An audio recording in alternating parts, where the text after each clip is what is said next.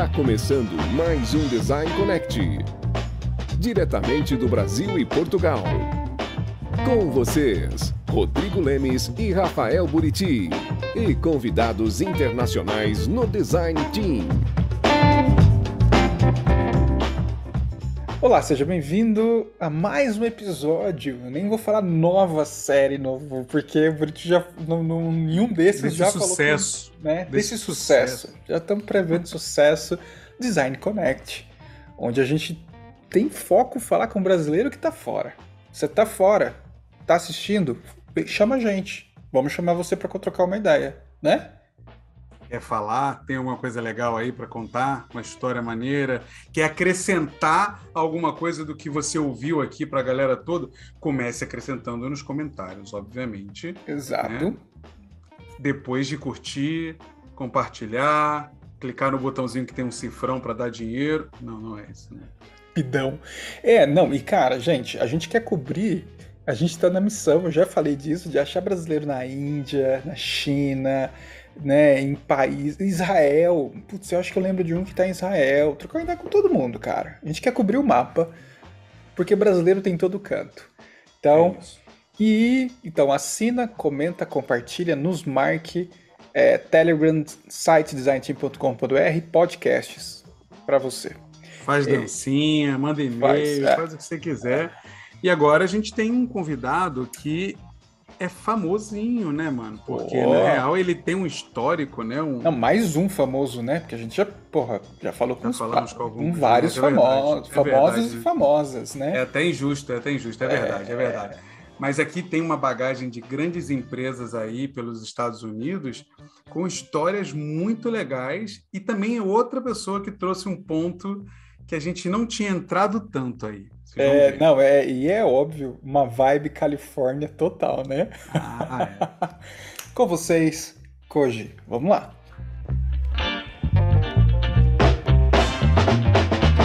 Muito bom. Koji, cara, de novo, já começo agradecendo, tá? Normal, vou ficar agradecendo durante, durante toda essa nossa conversa. Mas antes de começar a conversa, vai que tem alguém aqui que não te conhece. Conta pra gente um pouco da sua história, onde você tá, o que que você tá fazendo, como que você chegou no país que provavelmente você está. Traz pra gente um pouquinho da sua jornada, por favor. Beleza. Primeiro me fala o nome do gato aí. Ah, esse daqui é o Moisés, cara. Moisés. Mas vão Maravilha. aparecer mais seis aqui na- no, no vídeo. então você é como, como eu. Eu tinha cinco gatos e eles foram morrendo. Mas ah, acabei de perder um agora durante a pandemia que tinha 18 anos. Nossa, gato é pirâmide, né, cara? Sim, você vai viciando, né? Bom, então vamos lá. Eu sou original de Belo Horizonte. É, me mudei e aí foi direto, tá? Não passei por São Paulo nem nada. Direto de Belo Horizonte para São Francisco, aqui é, na Califórnia. E eu tô tenho oito anos aqui. É, como que eu cheguei aqui, tá? Foi pela Google. Eu trabalhei na tive uma startup primeiro, na verdade a gente nem chamava startup na época, era um site que a gente tinha que vendia comida, vendia pizza, que era quase que um Uber Eats primitivo ali, é, na época do desktop computing ainda, né? E aí eu entrei para a Google para trabalhar no Orkut. Então, em 2009, eu entrei para trabalhar no redesign do Orkut.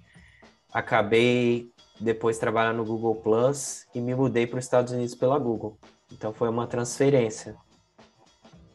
Mas você começou trabalhando pelo, no Brasil para eles ou quando você No- foi chamado, você já foi direto? Foi, comecei por lá mesmo, Buriti. Comecei em Belo Horizonte. Então, na verdade, eram os primeiros anos da Google no Brasil quando eu entrei. É, a Google fez uma aquisição que foi a primeira aquisição de uma startup pela Google fora dos Estados Unidos, foi em Belo Horizonte. Então, que era Aqua, né? Que eles, eles já trabalhavam com mineração de dados e pesquisa é, e eram muito bons nessa parte, eh, na parte do Brasil. E aí o Google comprou por causa da pesquisa. A parte muito interessante que eu acho dessa história toda é que o Larry Sergey, né, estudaram em Stanford, eles estudaram no livro do Berthier, que hoje é o diretor, acho que ele é director de, é, da engenharia ali na Google de Belo Horizonte. Então, o Bertier tinha essa empresa, essa empresa foi vendida. Acho que depois de três anos eu entrei, né, já era Google, mas tinha várias pessoas que eu trabalhei ali que eram ainda da época da Aqua, né? Porque é, eu entrei na Google ainda bem no início, então tinham poucas pessoas.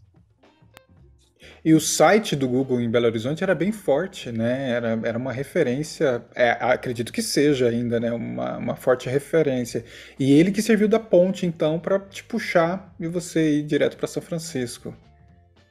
Sim, eu brinco que é interessante, porque eu nunca, né, acho que pessoas de humanas nunca sonham tanto em para os Estados Unidos, você sonha para a Europa, né? Eu gosto muito de Berlim, é, enfim, sociedades que têm mais welfare state, né?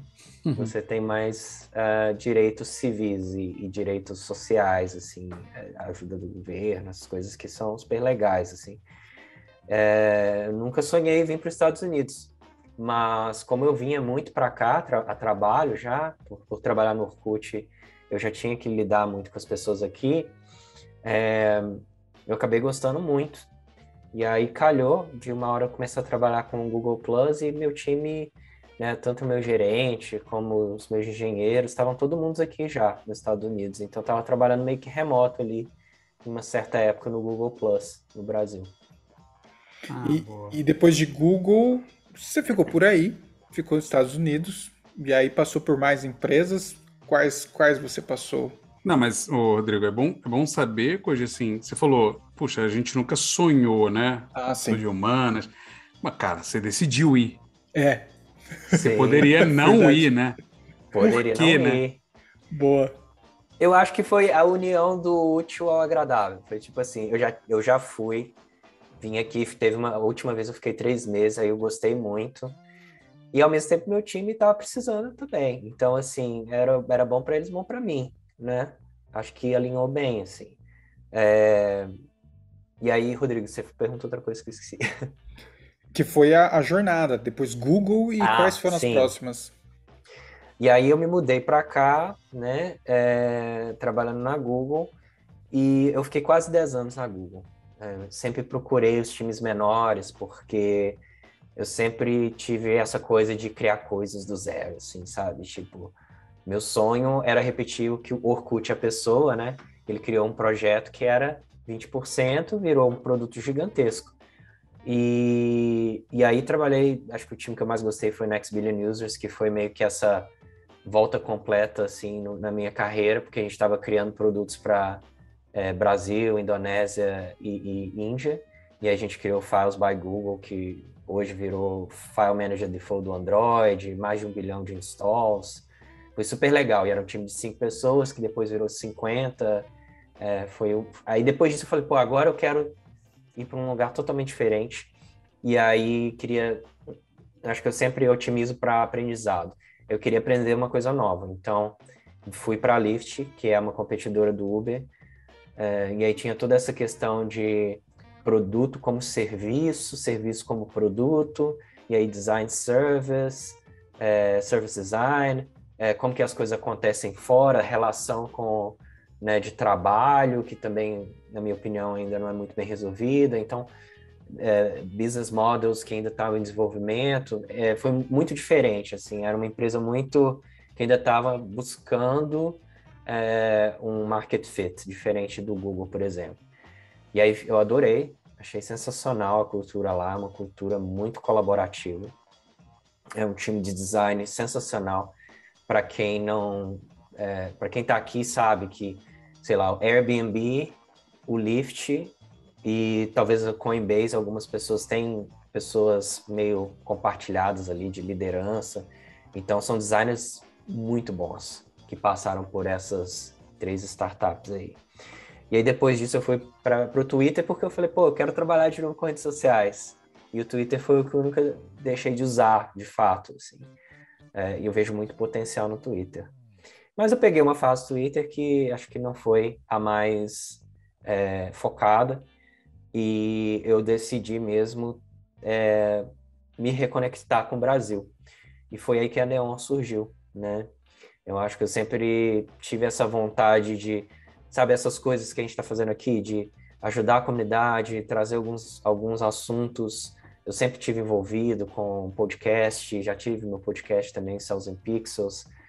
E eu falei, pô, que, será que tem um jeito de eu juntar as duas coisas e me conectar com a comunidade brasileira, ajudar essas startups brasileiras que, que, poxa, querendo ou não, são independentes e estão é, criando esse novo mercado no Brasil, essa nova, é, é, essa nova área de inovação no Brasil.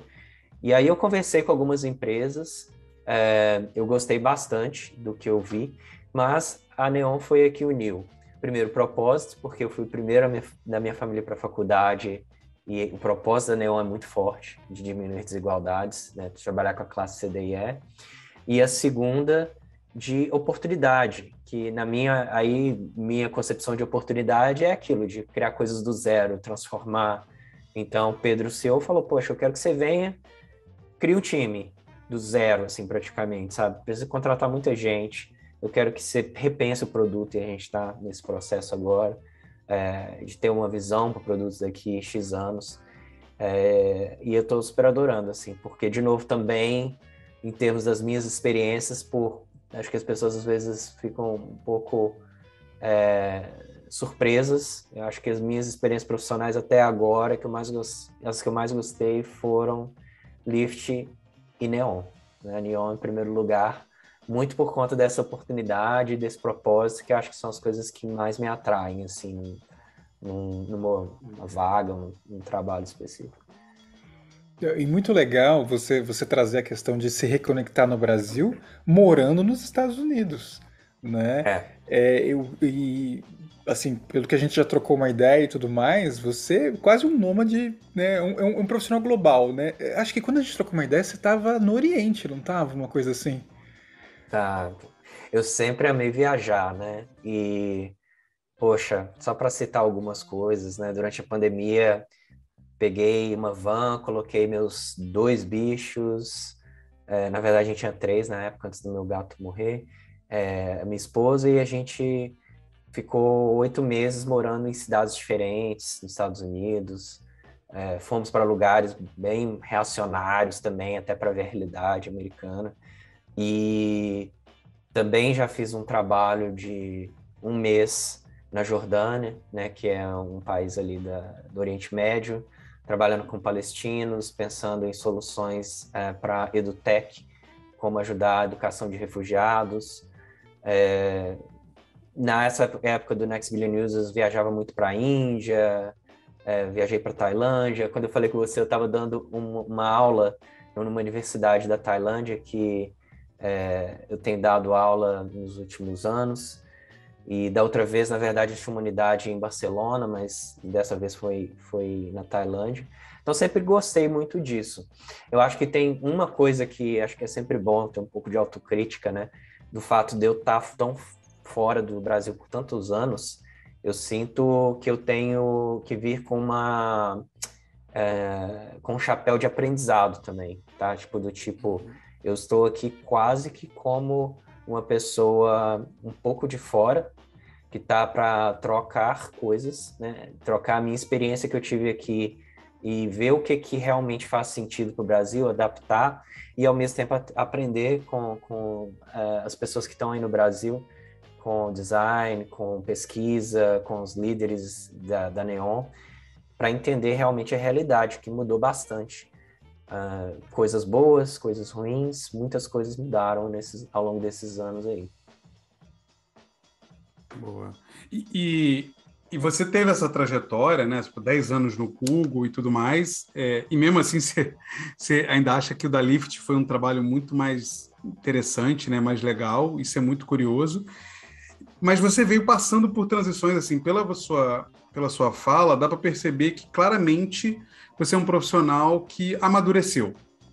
Né? Você não é o mesmo profissional de 10 anos atrás, de 8 anos atrás, tanto que você buscou voltar né, a trabalhar para uma empresa brasileira por um motivo que é muito diferente, provavelmente, do que te fez ir trabalhar no Google. Né? É, e, e como é que você vê essa trajetória moldando você? E quais os desafios que você teve? Porque mesmo que você tenha começado aqui, a transição talvez tenha sido um pouco mais é, começado no Brasil, né? E a transição tenha sido um pouco mais tranquila pela empresa, deve ter tido muitos baques ao longo desse período e mudanças a cada empresa que você foi, né? Quais Sim. foram essas coisas, né? Como é que isso influenciou na sua carreira? Uhum. É, eu acho que tiveram vários momentos, né? É, eu comecei a trabalhar antes, por exemplo, da crise de 2008, e a gente tinha uma startup.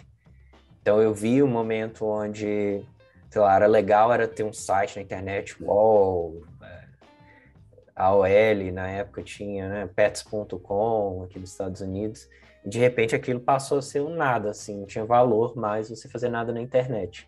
Então acho que isso foi a primeira parte. É, depois, e aí isso foi uma parte que eu, eu nem entendi o que, que, era produto. A gente tinha esse site, por exemplo, fazia entrega de comida, a gente chamava de produto, chamava de um site que entrega comida. então, na minha cabeça, ainda era uma coisa muito de nicho, assim, né? Quem que preferiria ligar um computador, acessar um site, pedir uma pizza em vez de ligar, que demorava muito menos, né? Só para ligar um computador, uns 10 minutos. É... Mas eu sempre, eu não sei, eu sempre tive uma coisa com tecnologia que eu sabia que uma hora esse negócio ia ser uma realidade de, de muita gente, ia facilitar a vida de muita gente também. É, aí depois, é claro, nessa época também, outro baque, às vezes empreendendo, eu tinha 50 reais por mês para sobreviver, né? eu tive que, sei lá, dar aula, é, aula particular, é, vendi tudo que eu tinha, violão, sabe, para poder pagar conta, pedi dinheiro emprestado para minha mãe, coisas do tipo. Uh, depois, na Google foi meio que assim, tirei a barriga da miséria, porque estava num momento difícil da empresa, que apesar de ter vendido, ainda era, era difícil sobreviver. E, poxa, naquela época, 2009, Brasil, Belo Horizonte, era a melhor empresa para trabalhar, com certeza você tinha todos os benefícios, ninguém fazia micromanagement, é, você tinha liberdade, enfim, não tinha nada comparável. Né? Depois as empresas foram evoluindo também para um caminho meio parecido. É, mas acho que o grande baque ali foi muito a questão da autonomia. Né? Quando você vai para um time muito grande que tem pessoas muito boas, geralmente você vai ficar com uma fatia de, de sei lá, de impacto ou de ownership menor. E isso é muito comum na Google. Muitas pessoas, e aconteceu isso comigo também, que vão para lá, saem de uma startup que o Google adquiriu como CEO e vira, sei lá, um manager. Sabe, você cai uns dois, três níveis. É, seu salário é bom, mas também, se for comparar com o mercado hoje em dia, é, é mais baixo. É, então, tem vários trade-offs assim, de trabalhar numa empresa como a Google mas foi super legal, principalmente quando eu comecei a ser mais assertivo em escolher os times uh, que funcionavam mais como uma startup, onde eu sentia que eu ia poder ter mais autonomia. É, na Lyft foi super sensacional porque era exatamente isso, só que numa empresa mesmo, então não era um time específico, porque quando você tem um time como Google X, ou Next Billion Users, é, ou é, tinha outros times como YouTube Pilot, é, são times que estavam tentando criar coisas do zero, né? São times que você tem um founding ali interno, mas estão sempre um pouco em, em xeque, assim, do tipo, ah, se vocês não fizerem um negócio que tem uma visão de lançar nos próximos um ano, a gente vai parar de né, é, dar suporte para vocês. É, aconteceu isso comigo, eu tinha um produto que, o Who's Down, por exemplo, que era um produto de encontrar as pessoas ao vivo, que a gente lançou no Texas, era um produto que estava indo super bem, se você olhasse para os números em termos de engajamento, mas o Google falou, olha, isso não é suficiente para a gente, então nós vamos desligar e tchau para vocês. Arruma outro, outro emprego dentro da Google. Então você fica no limbo um tempo procurando emprego ali dentro. É difícil. Quando as pessoas pensam em Google, as pessoas pensam o lado bom. Então eu sempre falo, é, seja emprego, vaga ou tipo de trabalho, né? Tipo, ah, quero ser manager. Pergunta para essa pessoa, não a parte boa, porque a parte boa você vai ouvir de alguma forma. Pergunta o dia mais difícil dessa pessoa nesse trabalho. E aí você vê se você realmente quer isso, porque às vezes a parte mais difícil não é a parte mais falada, mas é a parte que você vai ter mais dificuldade em lidar. E, e você viu alguma dificuldade de mapear isso em outra língua, em outra cultura, menos abertura, porque, cara, você, é, todo mundo que passou por aqui fala muito da impessoalidade, né? Quando você uhum. vai principalmente para os Estados Unidos, né? No Brasil tudo é muito pessoal, tudo é muito próximo, né? Você tá, já está bebendo, saindo com a pessoa. E dizem que nos Estados Unidos não é tanto assim. Então, você mapear uhum. mais essas, é, é, essas oportunidades, como você falou, de começar a ser mais é, é mais preciso em qual projeto escolher, não, é, não deve ser fácil isso em outra cultura, né? Sim, agora que eu reparei que meu cachorro tá dormindo aqui. Ah, eu não tinha é... visto, é verdade, tá ali, ó. É o moleque, é o moleque. É... Pois é, é, é engraçado que você tocou nesse assunto, Buriti, porque tem um livro que eu li, talvez eu deveria ter lido esse livro antes, chama Cultural Map, exatamente sobre isso. É, e, e, a autora fala de um jeito respeitoso, né? Porque é muito fácil a gente também criar estereótipos sobre culturas que não fazem sentido.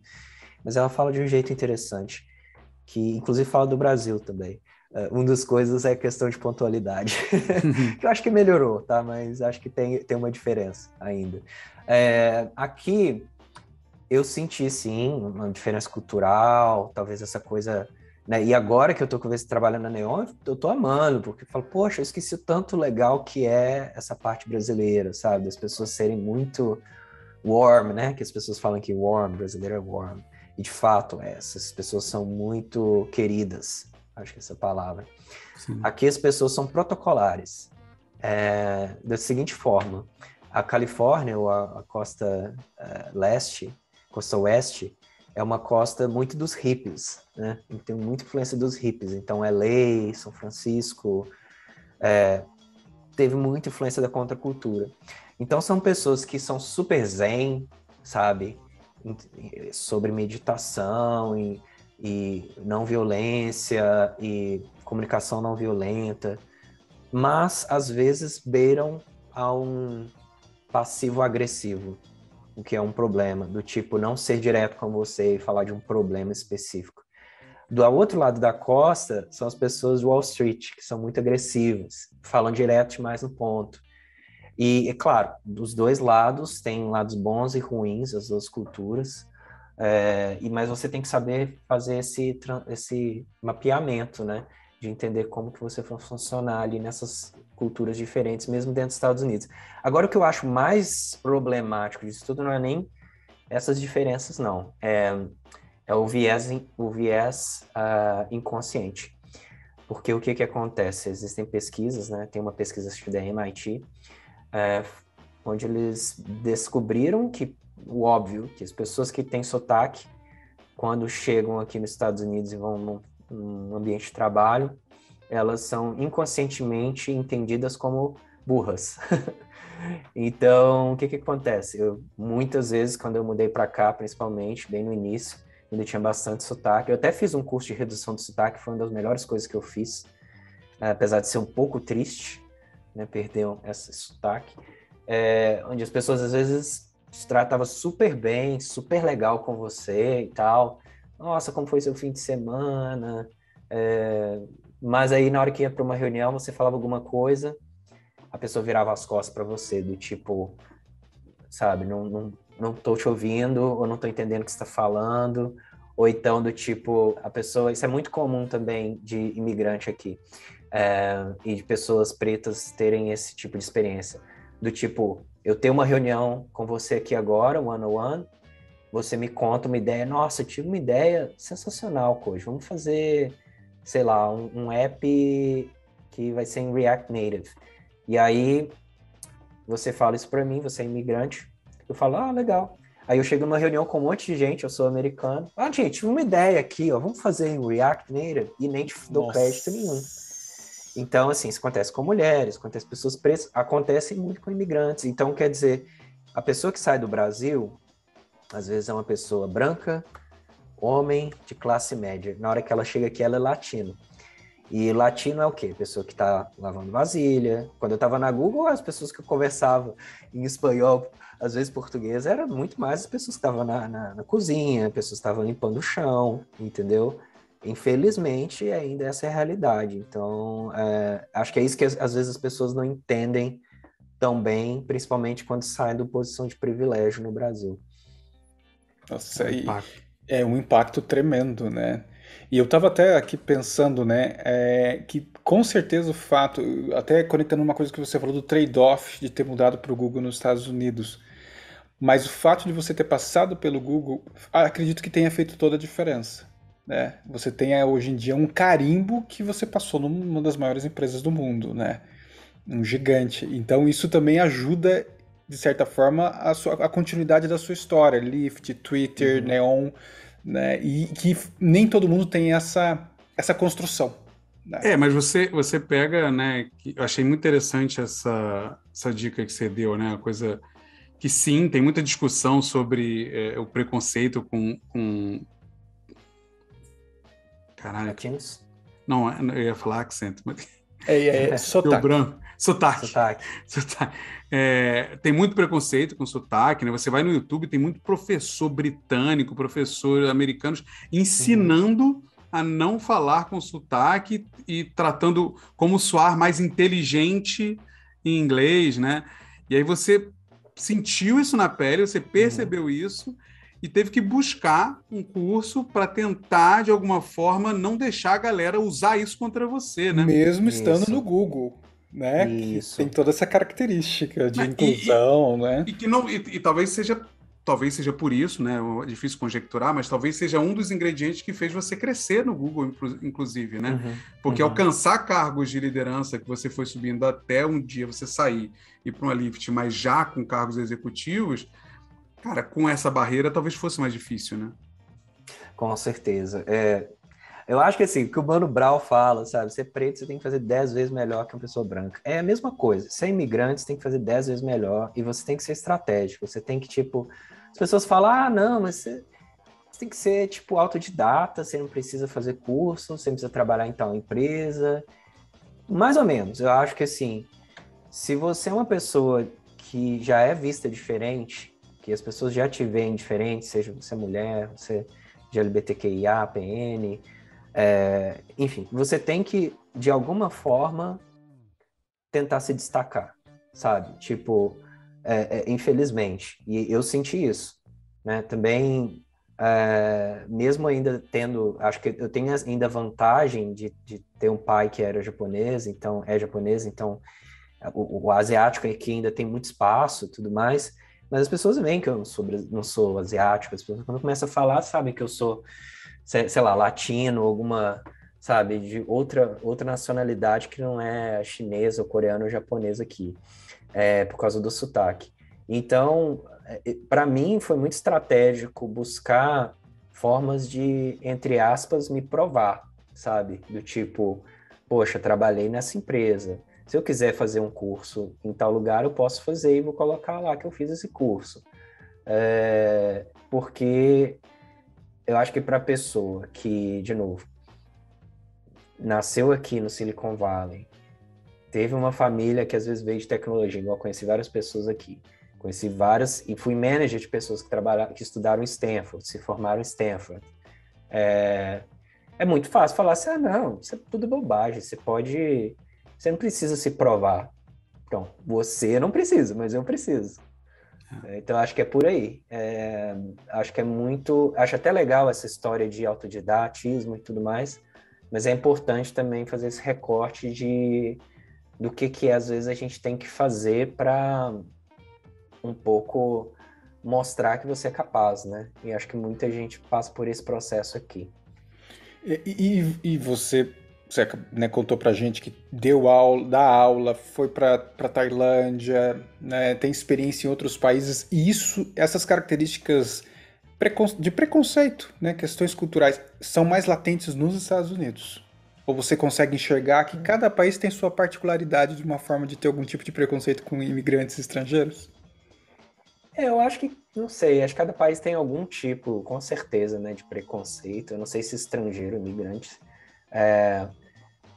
Os Estados Unidos tem essa vantagem que é tecnicamente um país de imigrantes, né? Foi, o país foi fundado por pessoas imigrantes é, tanto pessoas que às vezes já eram nativos, como os índios americanos, mas até mexicanos e, enfim, chineses, pessoas construíram esse país. Então, existe uma certa vantagem do ponto de vista que você vai estar sempre entre pessoas imigrantes, mas às vezes tem essa questão de tipo, ah, o chinês está ali no, no, na tech e o latino, que é 53% da população da Bay Area, ele ocupa 3% de cargos de tecnologia. Então, é um disparate muito grande, entendeu? É, e aí, eu acho que em outros países talvez tenham problemas diferentes, por exemplo, com pessoas árabes, eu sei que sofrem outro tipo de preconceito, é, e às vezes muito mais intenso. E aí eu acho que varia de país para país, mas, por exemplo, eu sei, eu falei agora num, num evento no Japão, então tinha tradução simultânea em japonês. E eu levei esse tema também sobre inclusão e diversidade é, e como isso é importante na hora de criar um produto. É, tiveram perguntas super interessantes, mas eu senti que era diferente. Assim, é um pouco o, a discussão lá está em outro em outro patamar, às vezes tem outros recortes, né? Então, não sei. Acho que cada cada lugar é diferente. O Brasil, em especial, a gente nunca teve tanto histórico de imigração recente né? A gente tem muitos imigrantes, é, mas que já estão no Brasil há muitos anos, né? O Japão, o Japão mesmo tem muito imigrante aí, é, tem muitas pessoas que vieram da Itália, enfim, etc e tal, mas acaba ficando um pouco nas, é, nas gerações passadas. Eu não sei hoje, né? Talvez mudou um pouco também. Mas aqui você vê pessoas que acabaram de chegar, sabe? Eu tenho um amigo aqui que ele veio ilegal, sabe? É verdade, dois sabe? Trabalhou de tudo, nos restaurantes, supermercado, e hoje é gerente de product design. Então, você vê muita história, assim, de pessoas que vieram nessa, né, o tal do sonho americano. É, e que provavelmente teve que abrir mão de muita coisa, teve que fazer escolhas estratégicas, né, como a gente estava falando aqui, e que só cada um sabe, né, mano, da própria realidade ali, da própria necessidade, né? É muito fácil de fora dizer, ah, não, você não devia estar tentando se provar, né? Mas, puta, pessoa ali sabe o que ela passou. Sai as bolhas, né? As pessoas de suas bolhas avaliam o outro, né? É muito complexo, né? E, e aí, você resolveu voltar, né? Voltar, digo, trabalhar para o Brasil. Uhum. Mas a gente falou no começo aqui do papo que, pô, de repente, ah, quando eu estava no Brasil, meu sonho era muito mais Europa e tal. Uhum. O que, que te impede agora de largar tudo aí para lá? Ah, entendi. Não, e na verdade eu gostei muito daqui e eu não tenho plano de sair não, sabe? São Francisco virou minha casa mesmo. Legal. É, não tanto por, por, essa coisa de tecnologia, para ser super sincero, muito mais por essa história de contracultura, é, de arte, natureza. Eu adoro pedalar, então para mim aqui né, eu tô a 10 quilômetros de onde a mountain bike foi inventada. Então, é, um, é, um, é uma área muito bonita, muito interessante. Eu, eu adoro aqui, virou meio que minha casa mesmo. Assim, não tenho vontade mais de, de me mudar. Talvez, sei lá, quando eu for aposentar ou coisas do tipo, sabe? É, que massa. E uh, agora aquela perguntinha extra, aí a gente fecha com alguma dica que você pode deixar. Mas a perguntinha extra é, é o que, que um designer sênior, na sua visão, precisa ter para ser sênior? Uhum. É, essa é uma ótima pergunta. É, em geral, assim, na minha experiência, isso né, entre empresas diferentes tem uma, uma variação de entendimento do que, que é sênior. Na minha concepção, sênior é um, um lugar onde que você pode chegar e falar assim, tô de boa, não quero mais me esforçar em não esforçar, mas eu não quero mais pegar mais responsabilidades. É, é tipo um, um, um, se você pensar no progresso de carreira, é um opcional terminal caso você sinta que aqui para mim é suficientemente bom. Então, para você chegar nesse terminal opcional, na minha op opinião, você precisa ser, na parte técnica, excelente.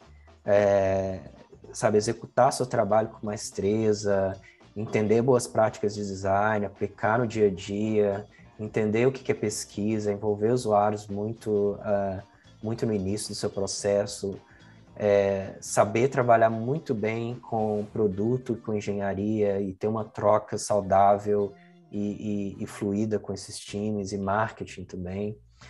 É, e aí tem uma. É, assim, eu acredito muito no T-shape, né? Acho que você não precisa ser bom em tudo, mas tem alguma coisa que você é especialista e que você é muito bom naquela coisa. É, e aí tem várias coisas que poderia, né, como um senior, você poderia se especializar. É, acho que a mais comum e talvez a que a mais eu vejo é visual design, mas visual design, na minha opinião, está bem saturado. Tem muita gente que é muito boa em visual. Me interessa mais, por exemplo, estratégia, pessoas que entendem muito de produto e ajudem a definir direção de produto. É, pessoas que também entendem muito bom, bem de uh, interação, que pegam um fluxo super complexo e transformam aquele fluxo num fluxo super simples. Uh, também eu acho que falta um pouco dessas duas, desses dois perfis de T-shape no mercado. Uh, e aí eu acho que um, um opcional de crescimento ali pós-senior, na minha opinião, aí começa a ser muito mais é, uma combinação de soft skills, né? De tipo, o quão você consegue é, bem trabalhar com, com outros times e executar um plano em conjunto e, ao mesmo tempo, essa questão da estratégia, assim, qual, qual o momento certo de fazer determinada coisa, é, de você criar uma certa intuição, não intuição do tipo, ah, não preciso fazer pesquisa porque eu já sei o que fazer. Não, é mais assim, intuição de do que fazer na hora certa, do que propor na hora certa, de qual é a hora certa de dar um passo para trás, ou até de questionar a direção que um time inteiro está indo e influenciar essa direção. Eu acho que o senior tem que ter essa, esse, pelo menos início é, desse pensamento de estratégia e, claro, ser 100% independente. Na minha opinião, se não era aquela pessoa que consegue é, ser bem independente e ajudar outras pessoas do time. Muito massa, Koji. Poxa, obrigado por essa resposta. E para a gente fechar o nosso papo, que dica, cara, que você pode deixar para brasileiros que estão pensando em construir uma jornada fora do país, procurar uma empresa, uma big tech, uma startup, seja o que for, edutech, o que, que você deixa assim como uma lição que inclusive se conecta com a sua vida aí para a galera? Ou, hum. ou quem está aí, né? Quem começou e. Também. A gente, a gente sabe que tem muito brasileiro aí que se muda sem saber muito bem o que significa Sim. pegar é. e sair do país e, e, se depara com umas certas realidades e sofre, né? E aí, né? O que, que faz, né? Verdade. Olha, eu acho que a primeira coisa, assim, não desista do seu sonho. Se o seu sonho é esse mesmo, acho que tem que ir atrás. É, mas, ao mesmo tempo, de novo, tente, tente ver os dois lados da moeda sempre, né? Não é, tem, às vezes eu vejo uma pessoa falando do Brasil como se fosse assim, o pior lugar do mundo e qualquer outro lugar é melhor. Eu acho que não é bem assim. Eu acho que aqui também não é só maravilhas. Tem problemas também. É, e, e aí eu acho que vale muito essa conversa com pessoas que estão no lugar onde que você gostaria de estar, tanto país quanto posição, para tentar entender quais são os dias difíceis, né? quais que são as coisas que essa pessoa vê como contra, é, para ver se é um tipo de coisa que você conseguiria conviver bem com, essa, com esse aspecto. Né? Por exemplo, estar tá longe da família, estar tá longe dos amigos é talvez um dos piores problemas. É, você se sentir um pouco isolado, de não ter mesmo é, talvez assim um network de suporte que você tem tão próximo quanto você tem na sua cidade é outra coisa. E por aí vai. Né? acho que vale muito tentar entender os dois pontos, não romantizar demais. E, e aí, a partir do momento que você fez a escolha, focar em meios de, de executar. E eu acho que aí tem várias formas.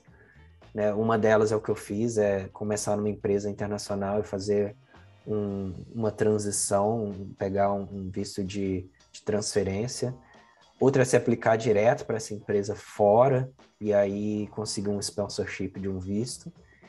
E outra opção é você ir estudando depois né, fazer a, a, extensão de um visto e, e continuar trabalhando naquele local. É, os Estados Unidos hoje talvez é o país menos aberto à imigração, já foi muito aberto, hoje é um dos piores, depois do Trump ali. É, mas tem outros países que estão super abertos, né? Tem Canadá, alguns países da Europa como Irlanda. Então vale também ser um pouco estratégico nisso para não perder muita energia no lugar errado, né? Boa. Muito bom. Koji, sensacional, cara. Mais uma pergunta, esqueci. É, você deve ter vaga aqui no Brasil. Tem alguma coisa. A galera se conecta com você por onde, fala com você por onde, e vagas e etc. Manda. Tá bom. Sim, a gente tem algumas vagas em aberto ainda. É, a gente andou contratando um bocado de gente aí nas últimas semanas. É, eu sei que o Rafa participou aí de uma conversa com vocês também no Bom UX, foi demais. É, então, quem quiser entrar em contato comigo para falar sobre alguma das vagas, estão ali anunciadas no meu LinkedIn também. É, fica à vontade, Cojo Pereira no LinkedIn, ou Cojo é o mesmo, tudo junto no Twitter. Boa. Cara, só tem que agradecer. E fica o convite que eu faço para todo mundo, que a gente quer te chamar de novo, viu? Para trocar mais ideia em alguma, alguma parada nossa aqui. Adoraria, estou sempre aberto, gente. Muito obrigado pelo convite, foi assim, um grande prazer. Adoro é, fazer essas trocas, acho que é sempre um aprendizado. Pô, show, cara. Valeu, hein? Brigadão. Valeu. Maneiro, coisa. Valeu, tchau, tchau. Muito bom, Zé Buriti. Conversamos com Koji, cara. Google, Lyft Twitter, Google. Neon. Google não. Google não. Orkut, rapaz. Orkut, rapaz. Orkut.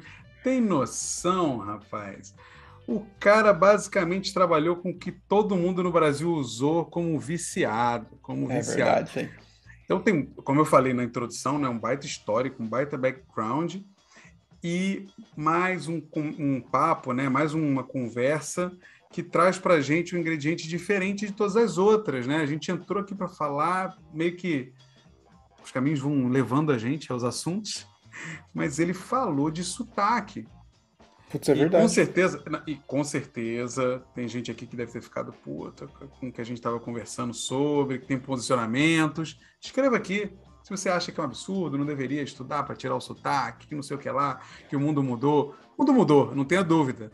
Mas como eu falei, eu acho que cada um tem a, a sua, sua experiência, sabe o que está passando, né?